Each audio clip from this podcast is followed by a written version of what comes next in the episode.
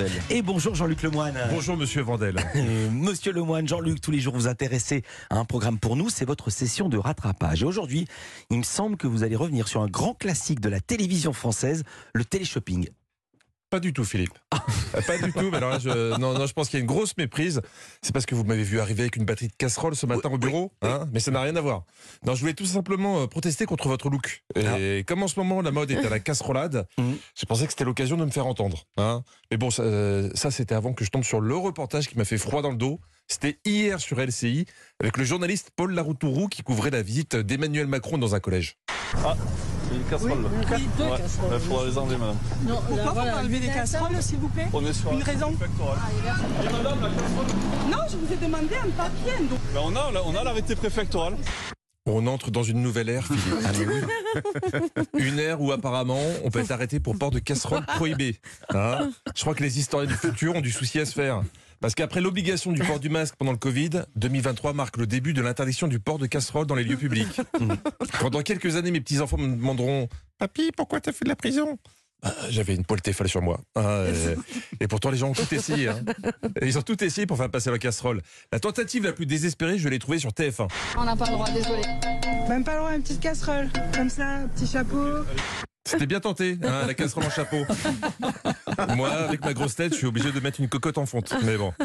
Philippe, ce monde devient fou et pose question. Et quand il s'agit de prendre un peu de hauteur pour juger la situation, qu'est-ce que je fais moi? Je sais pas. J'écoute Olivier Benkemoun. Quand on écoute Emmanuel Macron, on se demande si euh, il s'applique euh, les préceptes de ce qu'est l'art de gouverner. Et est-ce qu'il n'a pas un problème du coup avec la, cet art, ce grand art avec un A? Ce grand art avec un A, c'est pas plutôt cet art avec un grand A? Ah, c'est pas. Vous l'avez pas fait à l'envers, ça? Sinon, on peut dire aussi le grand Olivier Benkemoun avec un O et un D. Voyez-le sur rond.fr, il se tient la tête, Olivier. Qu'est-ce qui s'est passé? C'est passé? Je ne sais pas ce qui s'est passé. C'est l'inversion. En tout cas, c'était pas Ça fait vous arrive jamais. Ja- Ça Jamais, jamais, jamais, jamais. Tout est sous contrôle. Même en littérature, ils l'ont dit au JT de Marie-Sophie Lacaro, tout est sous contrôle. L'éditeur français d'Agatha Christie va supprimer dans ses romans plusieurs euh, termes jugés offensants. Jusqu'où ira-t-on dans la réécriture de nos grands classiques? Euh, Annie Bazar, Jean-Pierre Ferret, Déjà, pour éviter tout terme offensant, Annie Bazin s'appellera maintenant Annie Pièce Mal Rangée. Hein. Il faut le savoir quand même. Mais bon, euh, qu'est-ce qu'ils ont fait dans les bouquins? Dans Mort sur le Nil, par exemple, existe la citation L'aîné sale des petits Égyptiens. Le comité de lecture a supprimé toutes les mentions jugées racistes. Eh oui, et voilà, maintenant ça sera les nez propres des petits Égyptiens. Enfin, j'imagine. Parce qu'a priori, on n'est qu'au début. Et il n'y a pas qu'Agatha Christie qui est visée. D'autres livres ont connu ce même sort. Ceux de Roald Dahl, comme Charlie et la chocolaterie, ont récemment été revus. Fini les références au poids. Je pense que bientôt sur les livres, on va avoir des Nutri-Score. hein. c'est ça.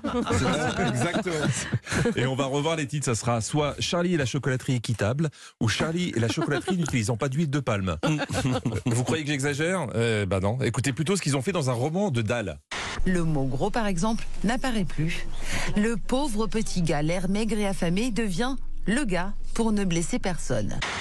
Si on suit cette logique, le petit poussé s'appellera bientôt poussé et l'ogre sera vegan. Hein parce que personne n'en parle, mais c'est choquant de manger des gens. Et les misérables de Victor Hugo, comme c'est stick baptisant, ça s'appellera maintenant les gens qui voulaient faire du bruit avec des casseroles. Pour que ce sera plus joyeux. Bon, je vais vous dire, il n'y a plus grand chose qui me donne espoir. Même pour les choses les plus évidentes, maintenant, tu es obligé de passer par des études. Au 13h, on aime bien ces études qui nous en disent euh, un peu plus sur notre quotidien. Eh bien voilà que certaines viennent d'établir qu'avoir des amis, c'est bon pour la santé. Voyons pourquoi. Oui, parce qu'on se demande vraiment. hein. moi, moi, je pensais que pour le bien-être, valait mieux être entre deux gens qui vous veulent du mal. Donc j'avais hâte d'écouter ce reportage. C'est scientifiquement prouvé. Les amis sont bons pour la santé. C'est le, le sel de la vie, l'amitié, hein Avec l'amour. avec l'amour, naturellement. Ah là, par contre, je suis totalement d'accord. C'est pour ça que pour rester au top de ma forme, j'adore coucher avec des amis. De- depuis tant que je veux vous inviter au hammam, Philippe. hein. c'est uniquement pour votre santé. On, on dit demain, hein Parce que croyez-moi, dans l'équipe, je suis votre seul ami. Les autres, là, euh, autour de cette table, c'est que des planches pourries. Hein, Nissa Ça y est, qu'est-ce que j'ai Euh, fait ah, attendez, attendez, attendez. L'autre jour, Rémi Jacob avait demandé à ChatGPT de dire qui était Philippe Vandel. Authentique. Ouais, écoutez bien la réaction d'Anissa. Il a également animé l'émission Culture Média Oui. sur C8. Non. Ah non, ouais. Sur Europe 1. Philippe Vandel, enfin, est connu pour son style d'animation dynamique et sa curiosité intellectuelle. Non, mais tout est faux quasiment. c'est. Avec des amis pareils, pas besoin d'ennemis. Pardon. Merci beaucoup Jean-Luc Lemoyne. Bon week-end. Merci beaucoup.